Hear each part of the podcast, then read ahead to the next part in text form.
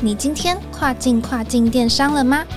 本节目由欧美日跨境电商第一门户世宇智宇制作播出。在这个节目里，你即将听到最新最专业的欧洲、美国、日本跨境电商资讯，以及由跨境专家分享的各种有趣电商营运故事。每周一个新主题，带你跨境跨境电商。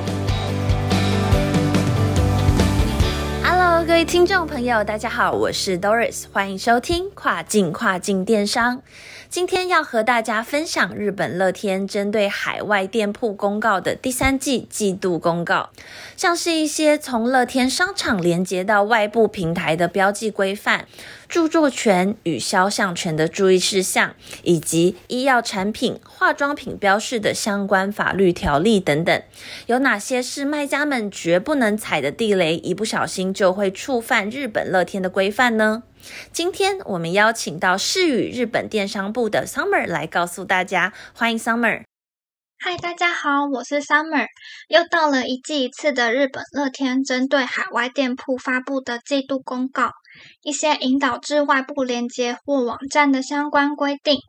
强调产品表现内容的使用规范，著作权与肖像权的注记方式有哪些是违反规定的。最后还有日本药剂法的相关说明，以下帮大家做了重点整理。首先，先和大家聊聊从日本乐天上引导到其他外部连接网站的相关规定。日本乐天市场虽然没有禁止刊载其他平台的销售业绩，但是绝对不能提到外部网站的名称，这样会被日本乐天官方当作诱导买家去外部网站的行为，会违反规范。像是销售排名第一，在某某平台销售第一等等有关销售加机的文案，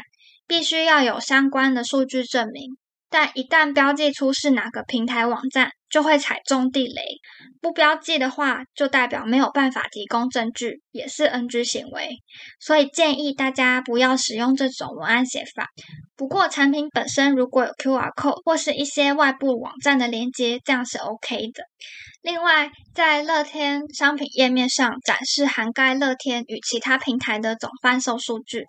如果内容属实就不违规，但绝对不能在商品页面上显示其他网站的连接，否则这样也是视同诱导访客去外部网站的行为。那刚才提到的排名第一，像是日本第一、世界第一、最便宜等等的最高级字眼，原则上都是禁止出现的。但如果有客观证明，像是第三方机构调查发表的文件，那就可以。那接着是著作权、肖像权的问题。我们常见的侵犯肖像权、著作权，主要发生的情况，都是在未经同意擅自刊登知名人士的照片、他人的著作，或是未经许可刊登的报章杂志内容。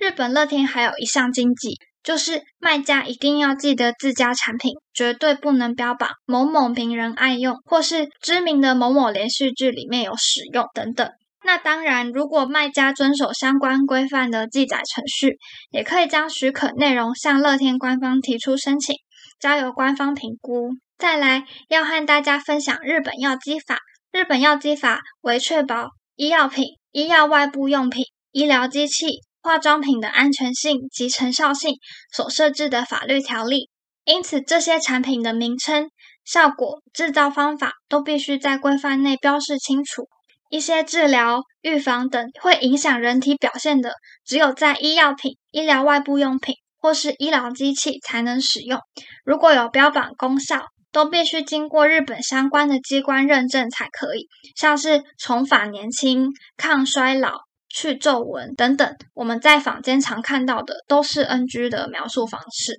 那在化妆品的广告中，如果有一些超过功效的表现，像是有效防止老化。彻底消除斑点等等，又或是使用已不在化妆品规范内的表现方式，就不能将产品标记为化妆品。最后是健康食品的规范说明。这次季度公告针对具有防晒功能的健康食品列出一些禁止行为，有防晒、抗紫外线等功效的商品，必须为医疗品才可标记。健康食品如果有标示到因为医疗品或医疗外部用品的效果、功能的用词，就会违反药剂法条例。例如抗 UV 的服用锭、口服防晒锭、预防紫外线、有效对抗热伤害、逆转老化等等。这些明显描述防晒功效的健康食品都是违反药剂法。那以上就是我今天的分享，我是 Summer，我们下次再见。